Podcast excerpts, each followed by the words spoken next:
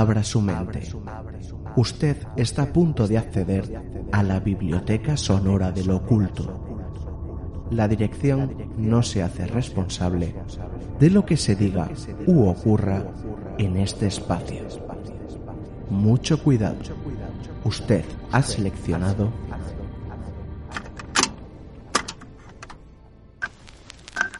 Cantabria Oculta con Juan Ramón Cayón, Antonio Gutiérrez Rivas y Alberto Martínez Beivide.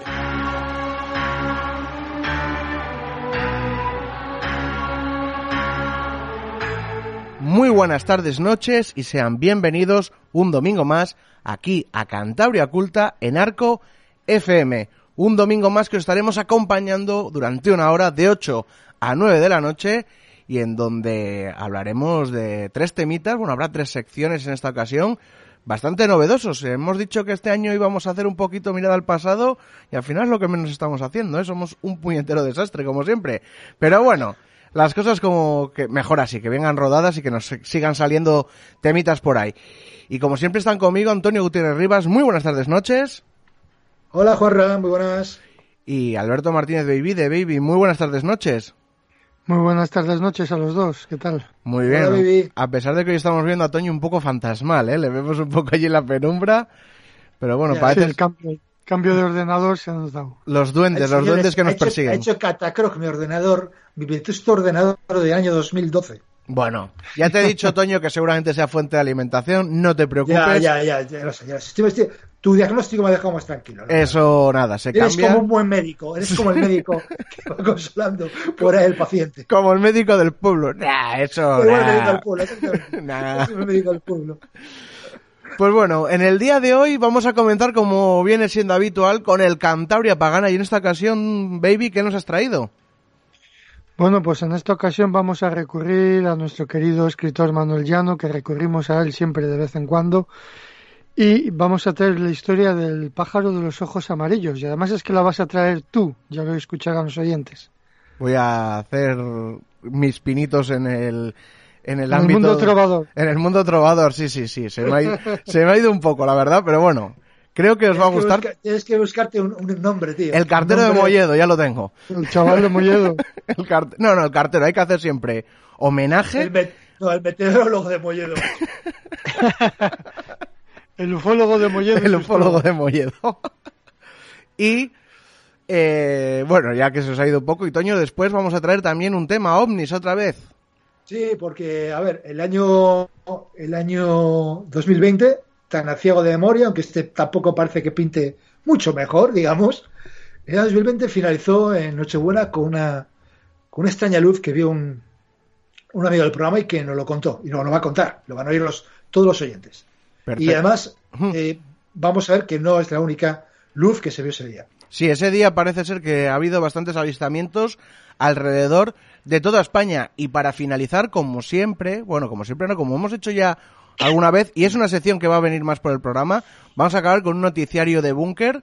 Ya sabéis, esa seccionita que se marca de vez en cuando Marcos Goitia, un poquito, ya sabéis, desenfadado, un poquito punky, pero bueno, bastante, bastante chula, hablando de Oumuamua, que, que lo trajo este programa ya, no me acuerdo ya en qué año ni en qué temporada, pero sigue, ¿eh?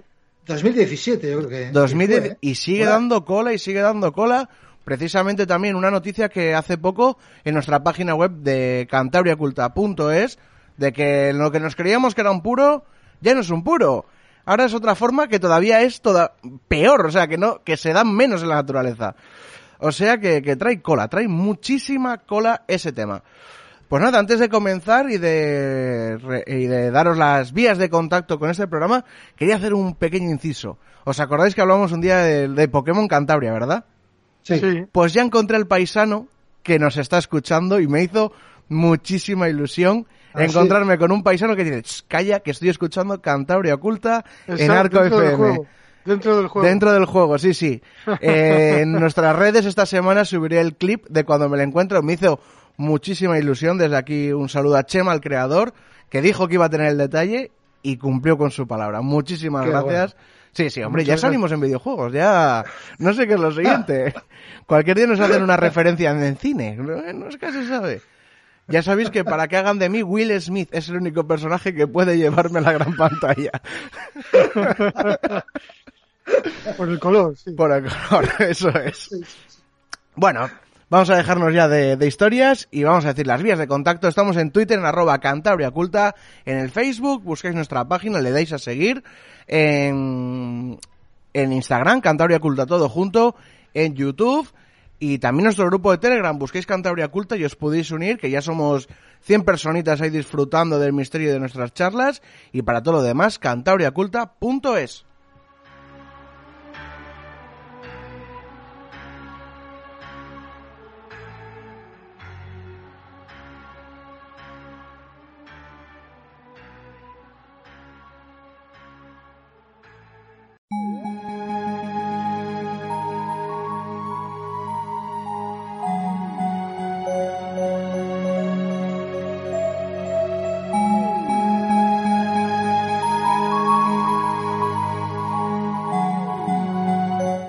Bueno, pues eh, como hemos dicho al principio, vamos a traer un texto de nuestro querido Manuel Llano. Hablamos mucho de Manuel Llano en el programa, pero yo quiero recordar quién era Manuel Llano, porque como nos escucha mucha gente del otro lado del charco, que igual no saben quién era Manuel Llano, pues se trataba de uno de nuestros más importantes escritores dedicados a la mitología de Cantabria, que murió en los años 30 en, eh, sobre la Guerra Civil Española. Y este escritor tiene recogido cantidad de leyendas y de mitos en varias de sus novelas y también una colección importante de artículos de prensa. Y para esta ocasión hemos traído pues un ser mitológico que se llama el pájaro de los ojos amarillos, que él lo cuenta en, en, su libro Brañaflor. Bueno, Brañaflor es una especie de aldea que él se inventa en Cantabria. Eh, es un libro que se publicó en 1931 y él, eh, en uno de sus capítulos, eh, hace mención al tío Mero. El tío Mero, que era un, ovejero que entre cantares y cantares contaba historias como la historia del, del pájaro de los ojos amarillos, ¿no? Y yo creo que es lo que vamos a escuchar a continuación de la voz del, del chaval de Molledo, nuestro Juanra, que ha hecho un, un, trabajo de interpretación del texto de Manuel Llano, donde se describe el texto íntegro de, del pájaro de los ojos amarillos. Vamos a escucharlo.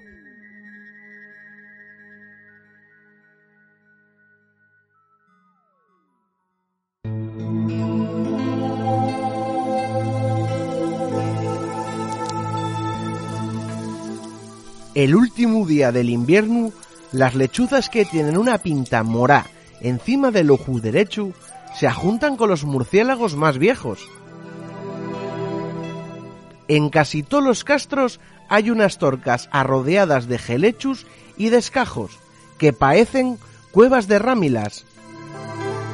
En esas torcas es donde se ajuntan los murciélagos viejos y las lechuzas que tienen la pinta encarnada encima del ojo derecho. Después que se juntan, no se separan hasta que muere uno de los dos. Entonces el vivo se come al muerto y se va de la torca para no volver jamás, asubiándose en otra cueva que esté muy lejos de la que se juntaron.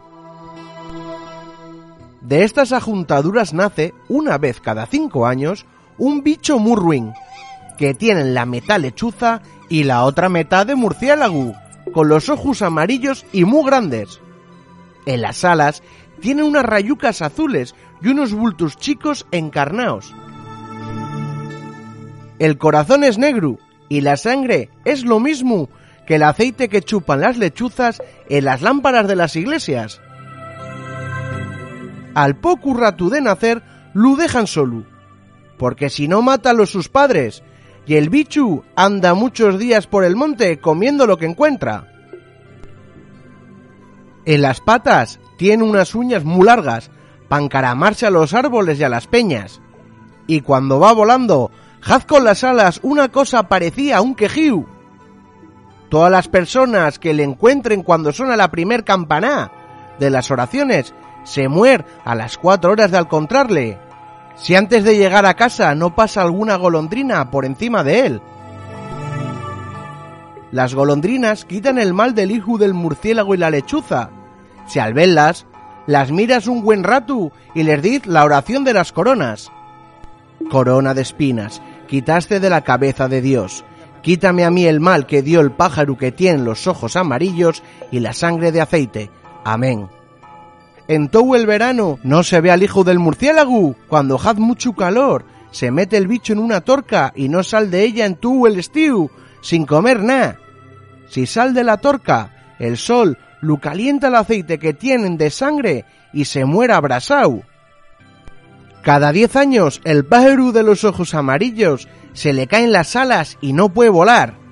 Entonces se va arrastrando a la orilla del río, a donde se tira cuando viene el verano, porque el aceite que tiene de sangre lo quema todas las entrañas. En el río, en vez de ahogarse, vive muchos años y a fuerza de arañar, creyendo que va a volver el calor, joca que te joca, jad los sumideros, donde se muere cuando tiene cien años.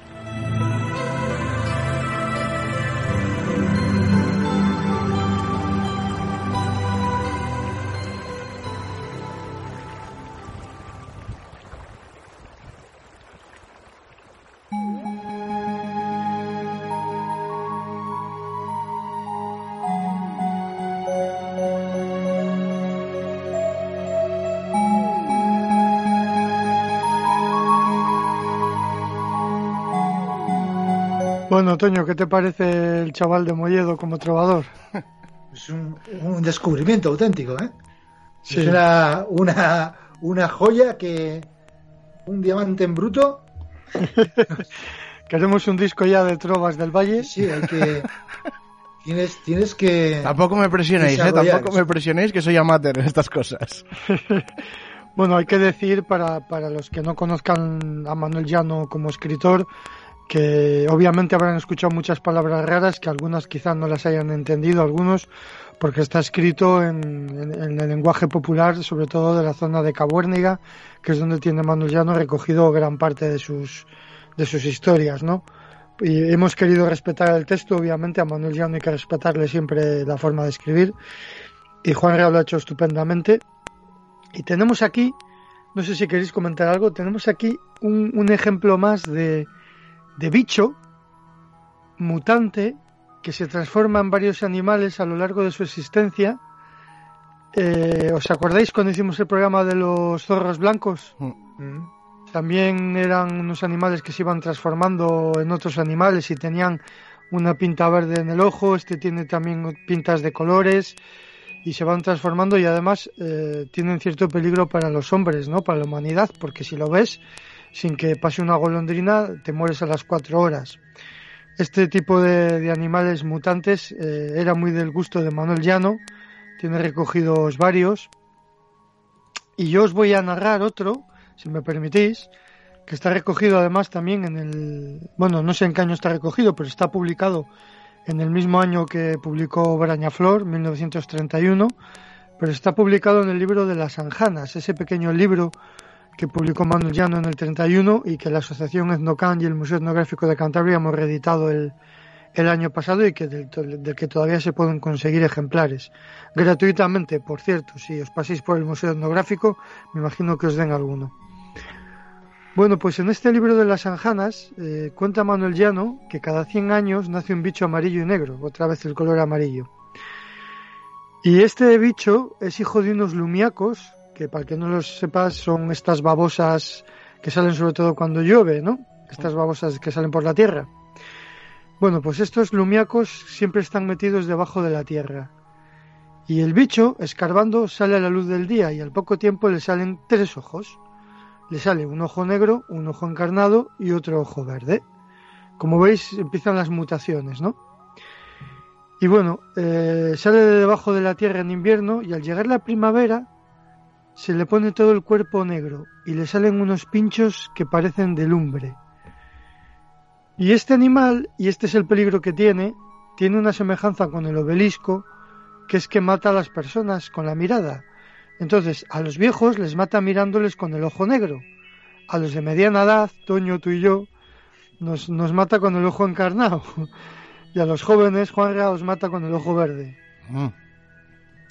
¿Y por qué viene en el libro de las anjanas este bicho? Pues porque las anjanas son las únicas que saben dónde se esconden y los matan, dándoles con la picalla que suelen llevar todas las anjanas en el pincho más grande mientras están dormidos. Con eso les matan, ¿no? Y a la siguiente primavera, porque claro, el animal muere, a la siguiente primavera las anjanas hacen una cosa bastante peculiar, que vuelven a la cueva de estos animales y vuelven a tocar con la picalla en los restos, en los huesos que han quedado del bicho muerto, y al darles se convierten los huesos en unos pájaros que son como gorriones con un pico muy afilado. Y esos pájaros solo viven un mes. Y en ese mes se dedican a desbaratar los, los nidos de las crías de los cuervos y de los milanos. O sea, dices tú, ¿para qué reviven, reviven las anjanas a, estos, a este bicho convertido en pájaro? Para molestar a otros pájaros. En este caso a los cuervos, que es el animal psicopompo, y a los milanos, ¿no?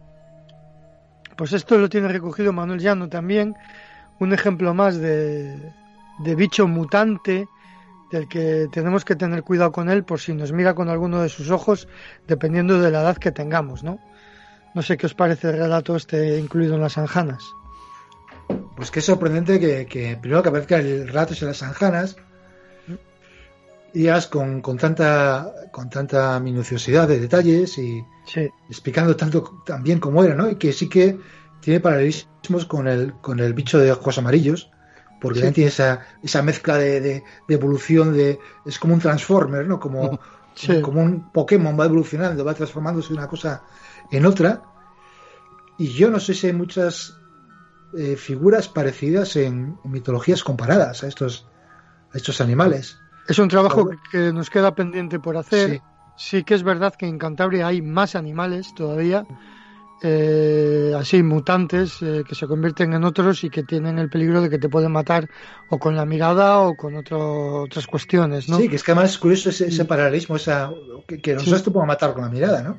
Sí. En casos. Sí, en este caso está claro que la comparación con el obelisco la hace ya el, propio Manuel Llano. Con el, basilisco.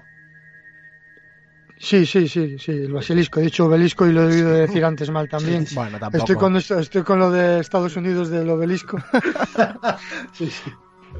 Eh, sí, con el basilisco. Entonces, ya hace esa comparación y sería cuestión de mirar a ver si hay algunos otros, otros animales en mitologías comparadas. Sí es verdad que todo esto que recoge Manuel Llano mm, parece ser que, es de la zona de Cahuérniga principalmente y en esa zona parece que tienen este regusto por este tipo de bichos, animales mutantes, ¿no? Es, es peculiar. Sí, regusto además tiene una imaginación muy, muy viva y muy, muy llamativa, ¿no? Porque hay que... Pero no es, no es sencillo eh, crear un personaje de este tipo, o que, que tome vida un personaje de este tipo, no es, no es fácil. Y además todos matando desde la distancia y con la mirada. Sí, claro, exactamente. Sí, como otros personajes mitológicos mm. clásicos, ¿no? Como, la, ¿cómo es la, medusa, ¿no? La, medusa es lo que iba a decir. Ah. Sí, pues bueno, con esto yo creo que tenemos el Cantabria Pagana de esta semana hecho y podemos pasar al siguiente tema.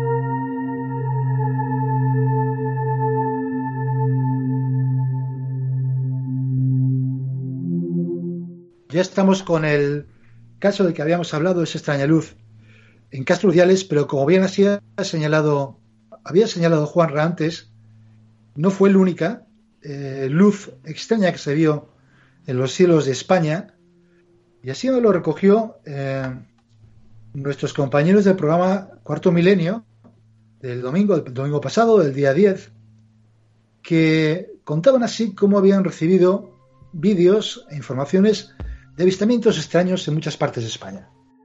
Igual que nos encanta ver también filmaciones como las que nos han mandado del día 24 y 25 desde diversas partes, sobre todo del sur de España. Tenemos grabaciones que nos enviaba Alberto Gallego, eh, Guillermo Fernández desde Utrera, Francisco José del Pozo desde Tocina, también eh, de, otros lugares de Sevilla, donde se ven, fíjense, una especie de luminaria muy fuerte, muy fuerte, muy fuerte de color anaranjado. Ahí la estamos viendo.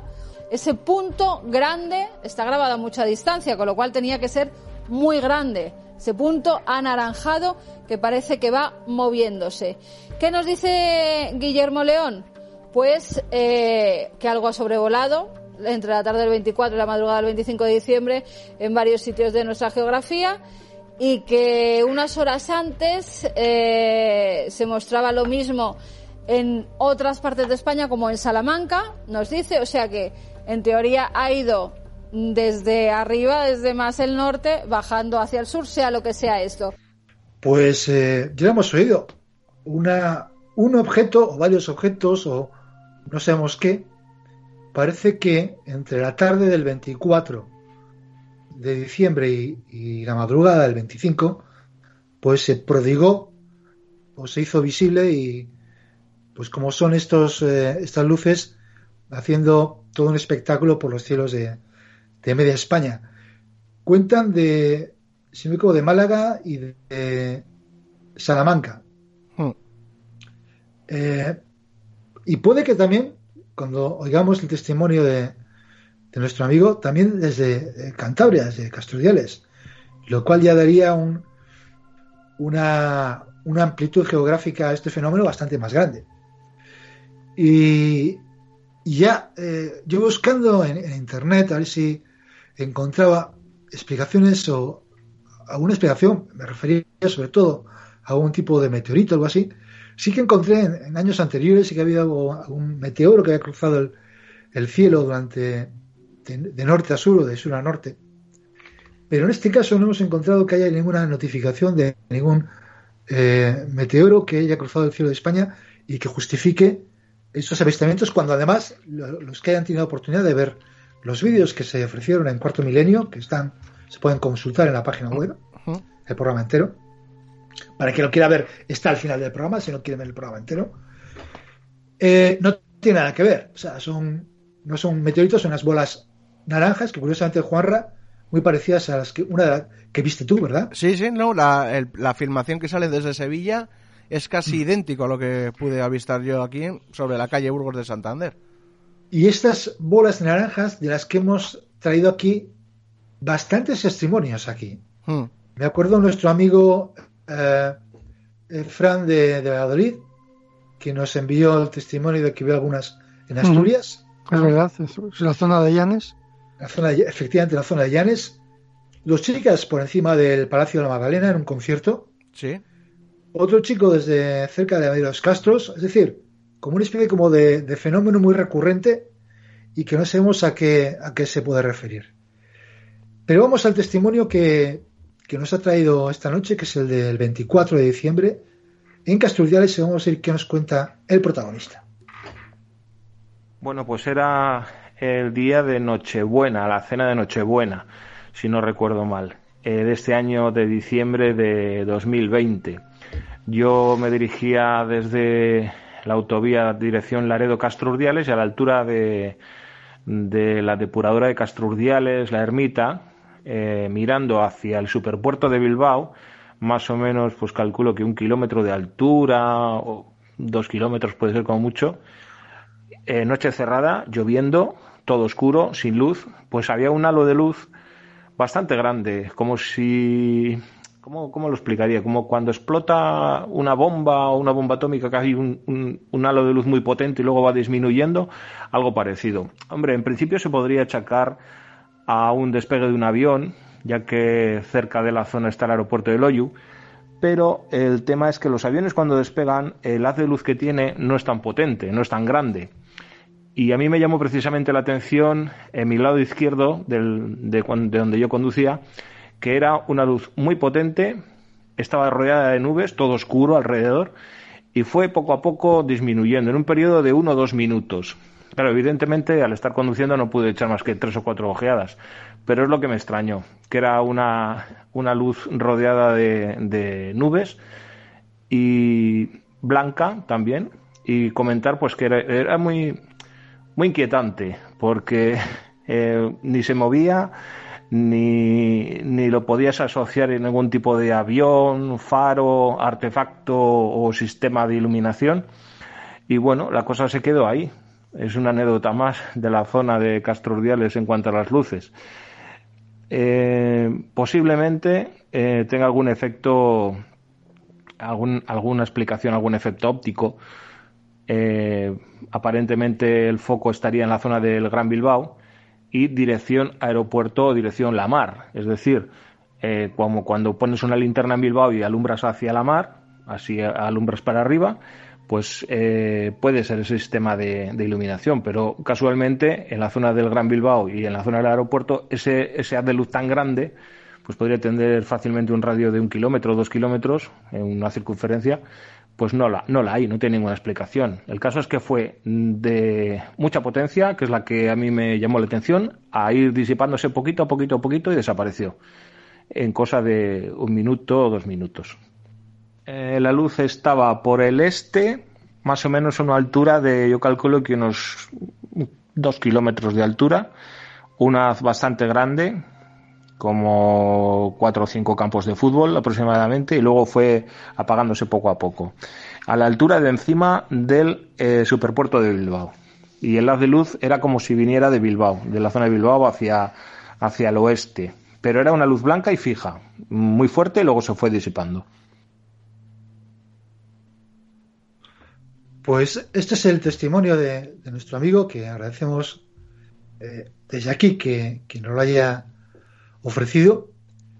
Y como él dice, está muy cerca de, allí el aeropuerto de Loyu. Hmm. Un aeropuerto con bastante tráfico. Sí. Pero bueno, al menos eh, los que hemos visto o vemos habitualmente despegar y aterrizar aviones en muchas condiciones atmosféricas. Mi casa está enfrente de una vía de, aproximación y de salida del aeropuerto de, Santander. Tengo oportunidad de ver aviones constantemente, también en todas condiciones meteorológicas. Desde luego no parece eh, la descripción que hace ese fenómeno no coincide en absoluto con ningún avión que pueda estar despegando o aterrizando. Desde luego el haz de luz de cualquier sistema de, iluminación de la aeronave no genera tanta luminosidad. Es que es más, hablando de nubes es contraproducente porque rebota. Entonces no tiene mucho sentido. Y además, en todo caso, sería algo móvil, estaría moviéndose. Eso es. No sería estático, con lo que dice eh, nuestro testigo.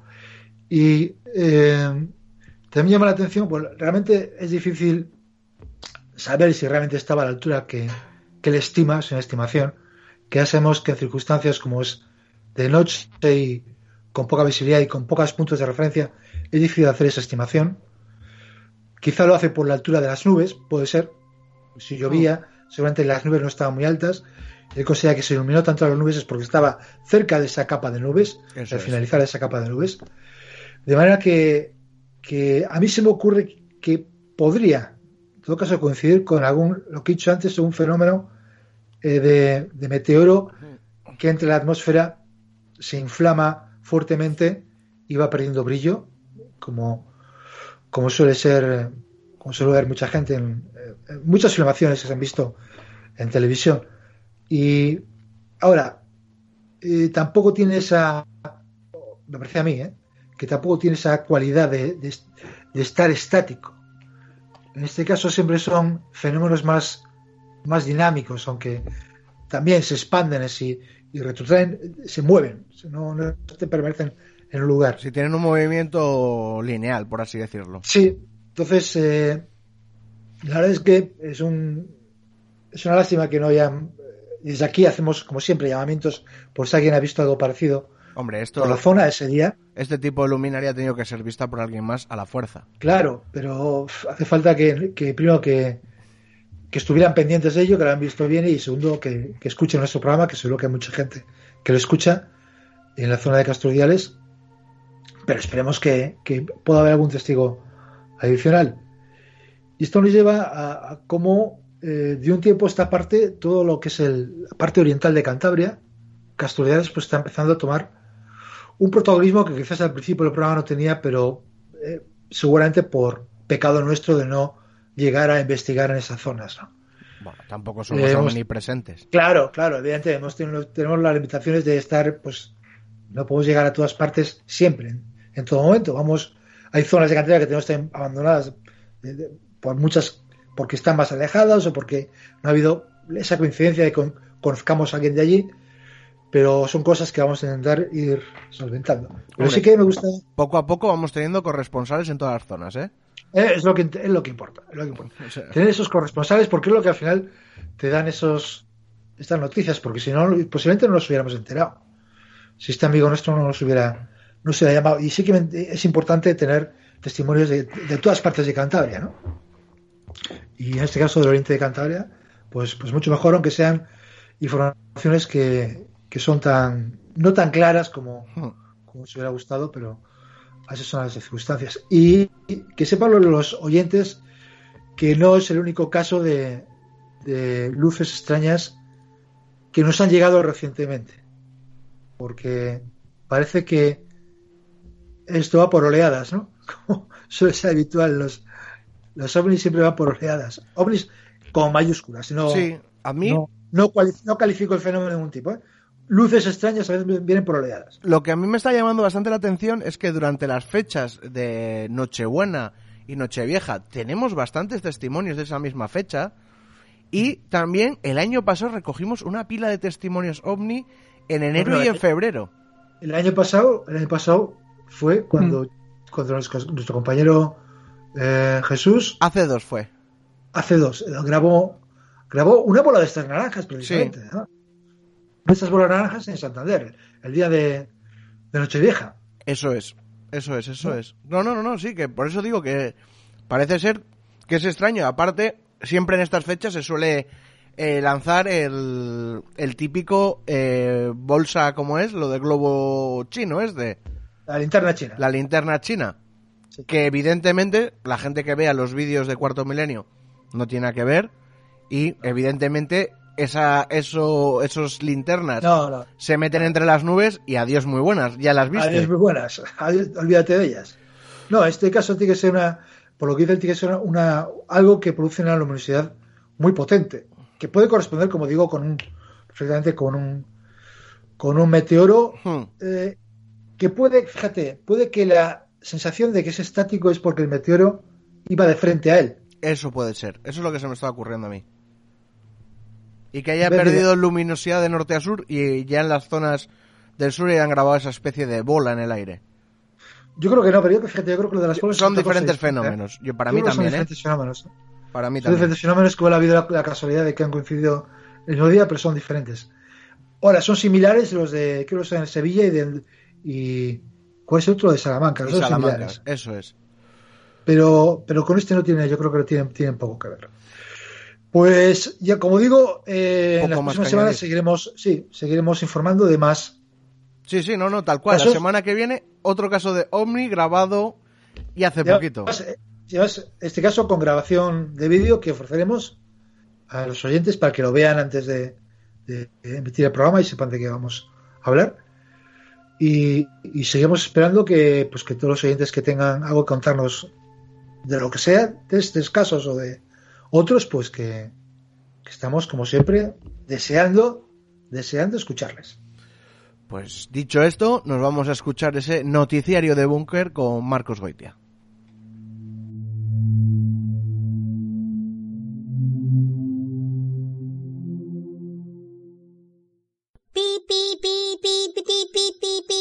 Teletipo de búnker. Pero cállate ya que me está muriendo la cabeza como un bombo. Hola, feliz año a todos y todas y todes, menos a los que tengan cuernos. Eh, ¿Cómo ha entrado el año? Eh? ¿Cómo ha entrado el año? ¿Esto no, esto no lo veíamos venir, venir ninguno o sí? La verdad es que el relevo entre el año 2020 y 2021 ha sido una cosa tal que así. me voy con la satisfacción del deber cumplido, joder. He entrado con letras de oro en la historia de la humanidad, aunque no precisamente por ser un año bueno. Esto no hay quien lo supere. ¿Cómo que no hay quien lo supere? Sujétame el cubate, hermano, que antes de Reyes le estoy como montando un piforcio que se van a cagar por las patas abajo, joder. Pues eso, que, que la cosa está, está curiosa, ¿eh? No... Y la verdad es que se me acumulan los temas para hablar, porque yo en principio iba a terminar el año no con lo que hice el primer eh, teletipo de búnker, sino con una cosa bastante más oscura, seria y chunga, que era lo de los sacrificios humanos en la antigüedad y en la modernidad. Sacrificios humanos obligados y voluntarios. Pues claro, está el tema muy jodido y no pensaba yo meter este tema a final de año. Así que lo iba a dejar para principio de año, pensando que todo iba a ser más alegre, más, eh, más eufórico, que se iban a poder tratar temas más serios. Pero visto el Bergal, visto el Bergal, amigos míos, he decidido que este tema lo pospondré, lo pospondré un poquito, hasta que esté la cosa, estemos mejor ánimo todos, que no sé yo cuándo va a ser, a lo mejor para el 2030, vaya usted a ver, si todavía estamos aquí. Así que me he decidido hablar de... Tenía pensado varios temas, uno de ellos la inteligencia artificial, que también me tiene loco, me tiene loco, pero voy a, voy a insistir en un tema que ha sido noticia últimamente, que es otra vez mi querido amigo Oumuamua. Eh, sabéis que Avi Loeb, este astrofísico de la Universidad de Harvard, ahí donde estudió Mr. Quitanieves, o, o dijo que ha estudiado, pues eh, este señor, que fue uno de los eh, científicos serios astrofísicos que dijo que un mamua era una nave apaseada, de hecho, sabéis que aquí en Cantabria Oculta fuimos pioneros del mundo mundial y sobre todo del mundo en castellano en este tema, de hecho, yo soy el, el, que, el que metió la cabeza ahí en ese, en ese cenagal, en ese cenagal científico, apostando por ello. Tenéis ahí un programa de, yo creo que es de noviembre, diciembre de 2017, cuando lo, lo traté y me mojé, me mojé hasta las trancas y todavía sigo en eso. Y a Biloev también, Aviloev, que, es un señor bastante serio, además apoyado por un equipo de, astrofísicos y astrónomos detrás también bastante serio, pues resulta que si un Mamua ya era una cosa bastante extraña en su concepto original, cuando teníamos pocos datos, eh, que era un cigarro allí, una especie de rama, misión rama, ¿eh? resulta ahora es aún más extraño. Porque aparte de acelerar cuando no tiene que acelerar y no desintegrarse y todas estas cosas que ya tratamos, Parece ser que con los últimos eh, datos de las observaciones a lo largo del tiempo de Oumuamua, eh, se, me llena la boca decir Oumuamua, es, es tremendo. Eh, pues con los últimos datos resulta que Oumuamua no es un cigarro puro, es un disco. Sí, sí, un disco, un ovni, un CD, un vinilo, una cosa que si ya un cigarro puro con la relación con los datos conocidos anteriormente ya era casi improbable, hubo teorías muy locas como que era el efecto Yerkisov o no sé qué, que aceleraba con los gases y la, pero no hay gases en un mamúa ni está desprendiendo nada, o que si era un iceberg de hidrógeno y no sé qué. Pero claro, ahora tenemos un disco, el super disco chino, ¿eh? un ovni, un CD, un vinilo. Eso no puede estar en la naturaleza y punto. O sea, esto ya no hay ninguna explicación posible. ¿eh? eh no hay no. Entonces, dice Amiloev que es una vela solar, o restos de una sonda, o tal. Yo, viendo la trayectoria balística que lleva un Mamua, yo lo dudo mucho.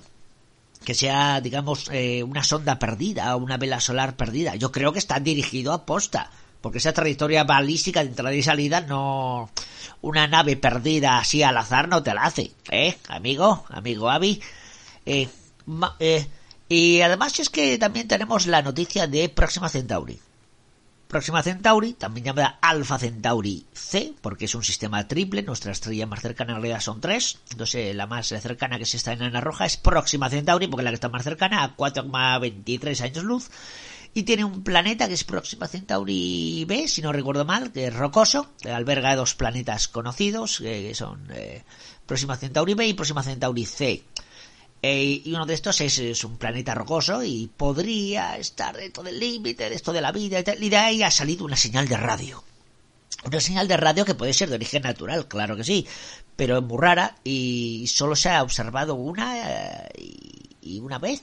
Y este sistema estelar, por su cercanía a nosotros, ha sido estudiado desde siempre en, el, en todos los ámbitos, en el visible, infrarrojo, espectroscópico, con las ondas de radio.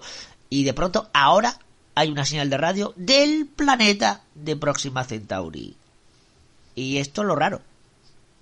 Porque recordemos que un Mamua, que todavía no ha salido de nuestro sistema solar y tardará unos cuantos años en salir, eh, de hecho, cuando lo descubrimos ya se estaba alejando de nosotros. Había hecho el, el, tirabuzón ese alrededor del Sol, como si fuera un satélite, como si fuera una sonda, y le descubrimos cuando se marchaba. Cuando vimos las fotos anteriores, pues ya vimos la trayectoria de dónde venía y a dónde iba, más o menos. Y, y de hecho, mm, muy posiblemente, si miramos las fechas, una vez que Oumuamua entra dentro de nuestra nube de Oort, la nube de qué, qué bonito me ha quedado, eh, que es este, eh, este cascarón de escombros espaciales que nos rodea, que está a casi un año luz de nuestro Sol, pues una vez que entras dentro de la nube de Oort, de un, de un sistema estelar, pues ya tienes una visión más clara y con menos interferencias de todo. Así que es muy posible que si Oumuamua eh, fuera una sonda, una vela solar, llevase enviando datos a donde fuera o fueriese ¿eh? desde hace más de 10 años. Así que no descarto que esa señal de radio de, de, de Próxima Centauri sea el North Centauri llamándonos a casa como diciendo knock, knock, knock, hello, ¿hay alguien en casa? ¿Eh? Que hemos visto luces y tenéis la radio tope, desgraciados, ¿eh? No os hagáis los muertos, no nos ignoréis, ¿eh? No os hagáis luz de gas, contestad que hemos enviado una sonda para allá. Eh, si yo fuera los Centauri me lo pensaría también, ¿no? Eh, porque claro, los últimos eh, 50, 60 años de la humanidad han sido desiguales, desiguales. Eh, han empezado a recibir ellos señales de radio de Elvis Presley, de los Beatles, de Queen, de ABBA, de, de, del, del rock, del progresivo, del techno, y de pronto ya los últimos años que estarán recibiendo. A Zetangana, a Yankee Daddy, no, yo si fuera Londo Molari a lo mejor estaba equipando una flota de ataque ahí. Bueno, no fuera que en el hipotético caso de que en la Tierra estuviesen las cosas tan extremadamente mal que le dieran el premio de mejor letrista del año a un reggaetonero, por ejemplo. Eso no va a pasar nunca, ¿no? Porque, porque, porque, oh joder. ¡Holy shit!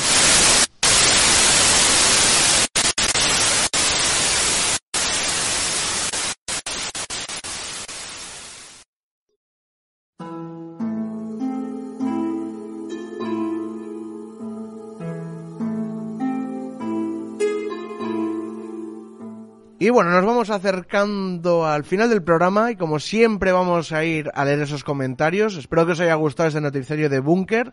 Lo que hemos dicho, Muamua deja siempre noticias. Parece que es un tema que no se quiere ir, ¿eh?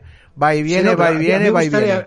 Me gustaría comentar lo de, lo de la noticia que hemos publicado en la página, página web de este astro, astrofísico eh, de una universidad eh, canadiense que ha publicado un estudio muy sesudo, que por, su- por supuesto está fuera de mi alcance de entenderlo, porque tiene que ver con, física óptica, en que ha estudiado las variaciones de luminosidad de, de Oumuamua y ha llegado a la conclusión, ya digo, no me preguntéis cómo, de que hay un 91% de posibilidades de que sea un objeto con forma de disco. Que es lo mismo que decir que hay un 91% de posibilidades de que Oumuamua definitivamente sea un objeto artificial, porque no hay nada natural que tenga forma de disco salvo una- un nenúfar o una seta, digamos. Sí. De manera que me sorprende. Un platillo volante, además. Claro, eh, a ver, el, el Levi, Levi Loeb, eh, Avi Loeb, perdón, el, el astrofísico de, de Harvard, que es el primero que lanzó o que más sostenido y sigue sosteniendo, en, por cierto, un libro que, acabo de publicar, la naturaleza extraterrestre de, de lo sostuvo casi desde el primer momento, algo le, olió mal.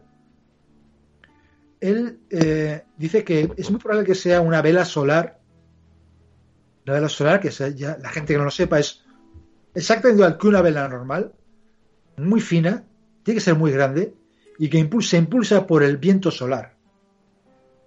Es una fuerza muy pequeña, pero que esa fuerza tan pequeña, a lo largo de mucho tiempo, al final acaba alcanzando velocidades muy grandes. Ya hemos lanzado desde la Tierra alguna vela, alguna vela, vela solar.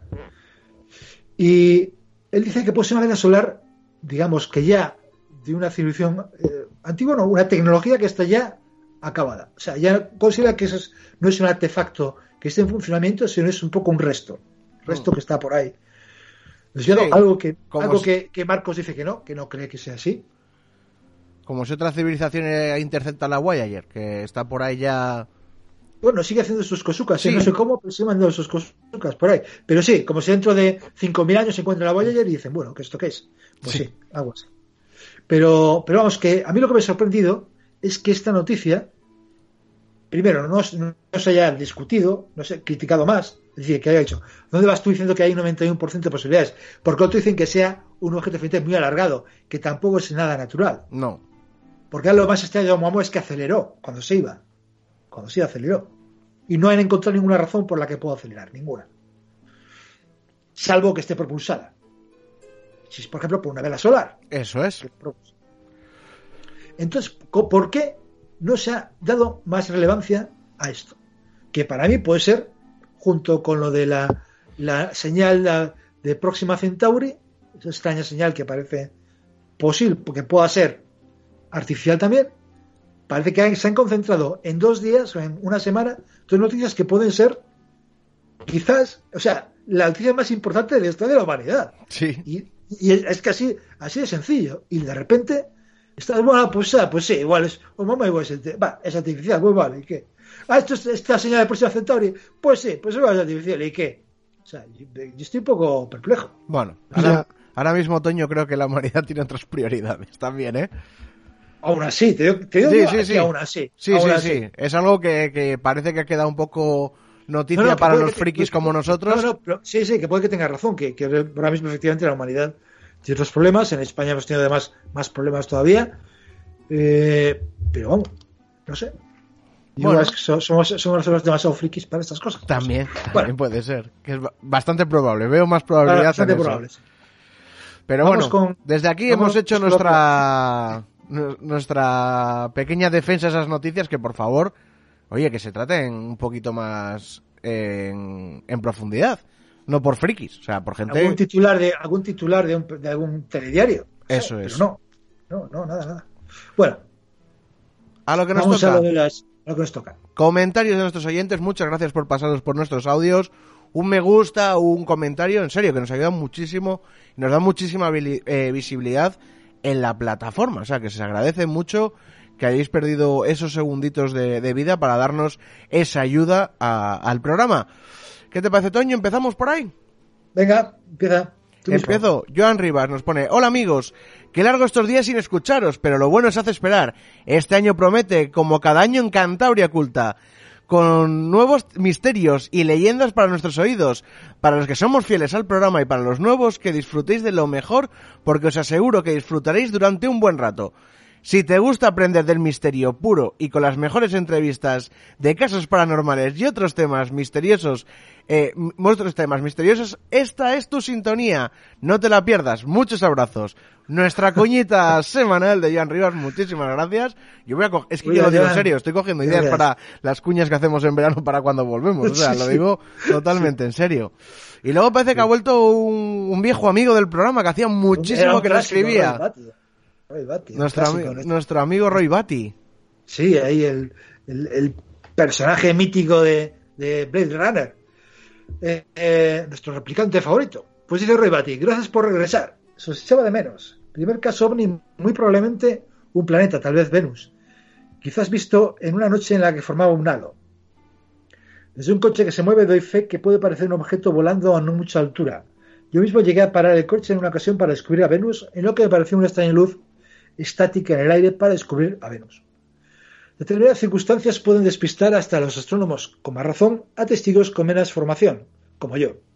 Cuando un testigo dice que la luz estaba cerca o le seguía, no hay que tomarlo como un dato absoluto, sino como una impresión subjetiva, pues muchas veces le faltan elementos de referencia. Bueno, pues sí, puede, no cabe duda que, que hay casos efectivamente de que, de que objetos celestes han sido tomados por objetos celestes estáticos, han sido confundidos con objetos en movimiento por vehículos en movimiento. Como decía, es, a ver, eh, en este caso, hay, primero la, la fue durante mucho, durante mucho tiempo. Hemos calculado más de hora y media por lo menos. Y en una carretera que, que igual te va de en momentos de, de oeste a este, pero te va también de norte a sur. Hmm. Y si te sigue la luz, es que la luz también va de norte a sur, porque si es objeto, algo estático, estático en, el, cielo, hay un momento en que lo pierdes. De manera que es, puede ser, es una posibilidad que no hay que descartar, pero tampoco hay que descartar la- la- el testimonio de los testigos tal como nos lo han contado. Eso es. Yo creo que, que ahí hay una, una de las soluciones. Bueno, Baby, no sé si tienes sus comentarios por ahí. ¿Quieres leer tú alguno o...? No, no los tengo abiertos, que se me peta el ordenador. Vale, vale, vale, vale, vale. No pasa nada, entonces continúo yo. Tebas, dos semanas sin programa, me ha parecido medio año. Un programa muy divertido, diferente, enhorabuena. Qué complicado y duro es hacer el programa como el vuestro. Felicidades y seguir así. Pues muchas gracias, Tebas, por, por valorar el trabajo que hacemos cada semana aquí en Cantabria Culta. Pues sí, muchas gracias. Y Miguel Rey Medrano dice, así que el hombrón era en realidad el primer runner de Cantabria. No me extraña. Hoy en día, cuando cae la noche, salen todos a pulular por la ciudad como fantasmas en la noche de ánimas, ¿verdad? Por cierto, el término hombrón recuerda a pobrón. Parece la misma, la, parece la manera tradicional de llamar a los humanoides, porque tal vez se hayan visto durante siglos en las zonas rurales. ¿Es hombrón a humanoide lo que luces populares a ovnis? Muy bien tirado. Mm. Muy bien tirado, ¿no? Yo creo que sí, Sí, sí, sí, estamos totalmente de acuerdo. por lo menos en Cantabria. Encantado así. Es interesante la idea de que todos estos fenómenos anómalos, supuestamente modernos, se llevan reproduciendo durante toda la historia. Hay gente que dice que estos seres y luces son los dioses paganos y seres mitológicos de la antigüedad. De alguna relación sí que podrían tener. Las supuestas apariciones marianas serían en realidad apariciones de la diosa madre, que se llevarían produciendo toda la historia solo que con diferentes nombres como Isis o Venus. Bueno, aquí en Cantabria ya hemos, Cantabria Oculta ya hemos hablado más de una vez de estos temas, ¿verdad, David? Sí, Que, y realmente eh, lo hemos hablado también, a veces fuera del micrófono, Mm. que la división que hacemos en Cantabria, en el programa, entre lo que es Cantabria pagana y lo que no es Cantabria pagana, el resto, muchas veces es una división un poco, a veces, eh, cogida así a buena pluma, artificial, muchas veces, porque es muy, es un, es un no- hay, hay una diferencia, el límite o la, la frontera es tan difusa entre lo que es eh, folclore y lo que es misterio en el sentido tradicional de la palabra, y lo que es mitología, ah, no cabe duda que el fenómeno ovni es un mito moderno. O sea, eso ya no soy, no soy el único que lo dice, lo ha dicho mucha gente hace ya tiempo. De manera que esa, que como mito moderno sería la creencia en, en- en seres, la, la creencia en, en poltergeist, que es algo que se ha venido desde siempre. Y, y cuando vamos a los pueblos, dentro de la cantaria pagana hablamos de aparecidos, ¿verdad, David? Sí. sí, eso está claro. porque es una constante en, en las creencias populares, la creencia en el más allá, en los aparecidos. Igual que, como bien ha dicho nuestro buen amigo Miguel, eh, las luces populares, pues es lo que se, esas luces que antes se pensaban que pueden ser o ánimas o brujas y que ahora son, se creen que pueden ser otras cosas. Bueno, efectivamente, ¿no? No hay, no hay, eh, es muy difícil deslindar un- fenómenos en ese sentido, sí. Folclore, mitología, Mm. es todo algo, algo extraño y misterioso, desde luego. A ver, a, a Miguel le, le contesta eh, Marcos y dice: Hay un caso inicial que incluso se persona la Guardia Civil y todo. Eso es cierto, el caso del, del hombrón de, de Langre. Hmm. Dice: Después hay cierta psicosis colectiva por el caso en sí, sumado a- al del humanoide de Escalante, que fue por fechas parecidas, que ya se ha hecho famoso, y a otros casos similares que estaban ocurriendo en la zona de Trasmiera. La zona, perdón. Trasmiera es una zona, la Trasmiera actual, dice, bastante pequeña en extensión, en casi todos los casos de la oleada del 76-77 pasaron allí, incluso varios que nunca han salido a la luz por miedo al ridículo de los testigos. Además, en Trasmiera, como alguna vez apuntó Baby, existe el mito del hombrón en los maizales, desde siempre. Bueno, desde que se trajo la maíz, o el maíz de América, ya que el mito viene de allí. Sí, eso es cierto, ya lo hemos hablado en el programa anteriormente, en alguna temporada anterior, como también existe ese mito de los sombrones de- del maíz en, Y no solo en en América. Acuerda también el, eh, en, es en eh, San Francisco de Buelna a los penitentes de Sí, los penitentes de los maizales también. Mm, sí. maizales, o sea que es, Y incluso Jesús nos comentó alguna vez que en su pueblo, es verdad. que en la zona de, de Liébana, le, le decía a la abuela de ten cuidado, no lo decía el hombro le decía el negrón, pero vamos, el, negrón. mito era el mismo. Sí, lo mi- viene a ser lo mismo, viene a ser lo mismo. sí. Bueno, pues Bueno, continuamos por ahí. La Posada del Cuervo, un saludo por aquí. Un episodio fantástico, ideal para empezar el año. Muchas gracias por aportar misterio sonoro con vuestro sello personal e inconfundible. Un abrazo, equipo. Y bueno, Marcos le contesta. Gran programa el tuyo también, por cierto. Desde aquí recomendar a todos nuestros oyentes que no conozcan La Posada del Cuervo que se pasen por allí. Es un magnífico podcast de misterio. Desde aquí, yo por mi parte, Muy, muy recomendable. súper recomendable. Muy, muy, muy, recomendable. Y si nos están escuchando, que sepan que estamos trabajando en una colaboración. A ver si se dignan ellos a dar el paso. Bueno, lo dejo ahí un poquito caer como broma. Pero bueno, tenemos un, una- un, un contacto bastante estrecho. Y vamos, yo hablo con, él- con ellos casi todos los días. O sea que no, que, que no hay problema. Ojalá que, ojalá que salga ya la colaboración, que hay muchas ganas. Bueno, continuamos por ahí. Sí, eh, seguimos con Montañés que dice, ante todo, felicidades por el, de nuevo por el programa. Creo que procedería un programa o, o corte sobre la vijanera del, cap- del Capitolio. en concreto, Quanon merece un especial. Un saludo y feliz 2021. Pues sí, un maravilloso homenaje que han hecho en el Capitolio de Estados Unidos. Y María Gurruchaga, que aparece aquí, como parece, primero aparece María Gurruchaga en respuesta a Montañés, dice, me parto con la vijanera del Capitolio. Sí, la verdad es que han hecho un homenaje muy, muy chulo, muy chulo. Y bueno, es- sigue tú con, con Marina. Marina nos dice Cantabria Culta ya de vuelta. No todo está patas arriba. Pues muchas gracias, Marina. Y que bueno, ya Marina. sabes que cuando quieras te, te pasas por aquí por el programa, ¿eh? Ya, ya estamos hablando, ya estamos hablando de ello, ya. Por ya está la cosa, ya están los engranajes en marcha. ya está la máquina en marcha para, para que funcione todo. Javi Santiesteban, que no me suena que haya escrito. ¿Puede ser la primera vez que escribe Javi Santiesteban? Creo que no. Juanra, Creo que no. Que no es la primera vez o que, la, o que sí es la primera vez. Que no es la primera vez que escribe. Me suena el no. nombre. Vale, te suena el nombre, vale. Pues, perdón, Javi, que no me acordé de que hayas escrito. Dice, muy bueno, se os echaba de menos. Feliz año desde Málaga. Pues mira, desde Málaga. Supongo que tendréis mejor, mejor temperatura que aquí. Aunque le he dicho buen día, ¿eh? He dicho buen día. Sí, sí. Hoy, mira, hoy vengo yo de dar hueso, de darme por ahí un paseo. Muy bien. John D, eh, potentes para empezar el año. Caso Omni es el típico que sigue a un coche. Para mí, muy real. Ni, plante ni plantea ni, ni historias. Y planeta. Ni planeta ni historia, hueva, lo he leído mal. Eh, que la gente no es tonta y sabe diferenciar aunque no sean astrónomos profesionales. Me ha encantado la historia del hombrón. Y se ríe, jaja, salía a correr y les parecía algo extraño. Y lo mejor es cuando lo ven en dos partes diferentes. Feliz año nuevo, chicos, y esperando el siguiente. Pues feliz año para ti, John. Y a ver cuando charlamos por ahí, que se te echa de menos. Claro. Que, que es verdad lo de. Fíjate, es curioso estos dos, dos puntos de vista, ¿no? El de. Sí. El de Roy Batty y el de John Dee. Para Roy Batty cree que puede ser perfecta, que es claramente un, un- objeto astronómico. Y para John Dee todo lo contrario. Cree que no se pueden despreciar los testimonios de los de los testigos. En- bueno, dos. Me parece bien que hay estas dos perspectivas. Y, y bueno, efectivamente muy extraño lo de que le dieran en dos sitios a la vez. eh, Me parece algo Sí. fantástico. Sí, eso sí, eso sí. Le hacía mucha gracia a él, a, Ju- a Juan, ¿verdad? ¿verdad? Sí, sí, dice, me veían en dos sitios a la vez. Ah, a lo mejor es que era otra cosa lo que se veía Claro, a la vez. claro, ¿sabes? claro, efectivamente, eso es. Bueno, Betting Clown eh, dice, feliz año, pasote de programa.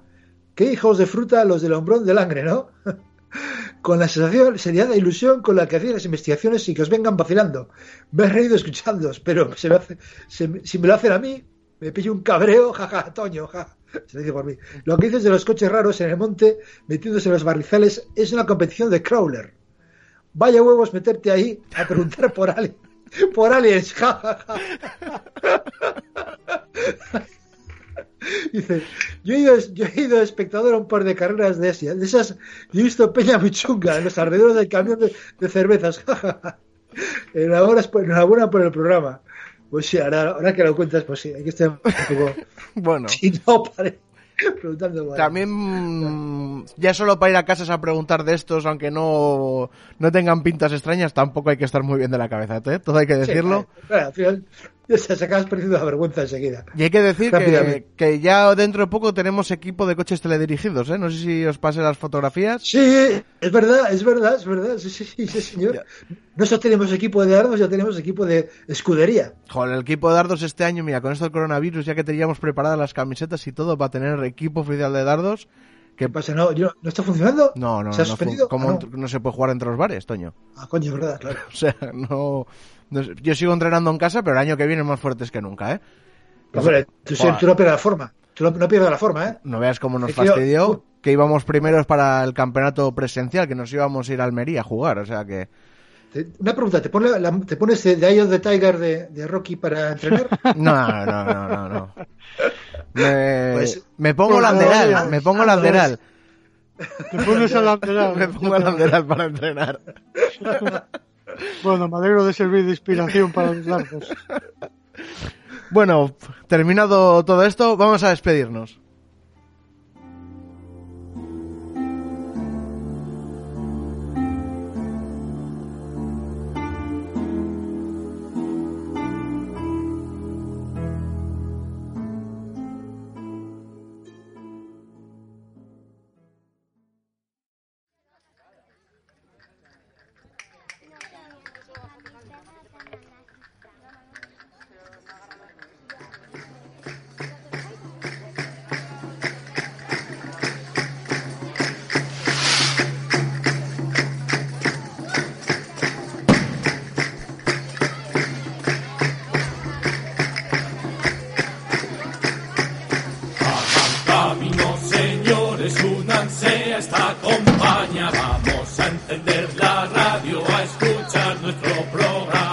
Bueno, ya está aquí el Cantabria de Culta de hoy. Espero que lo hayáis disfrutado, que os haya gustado.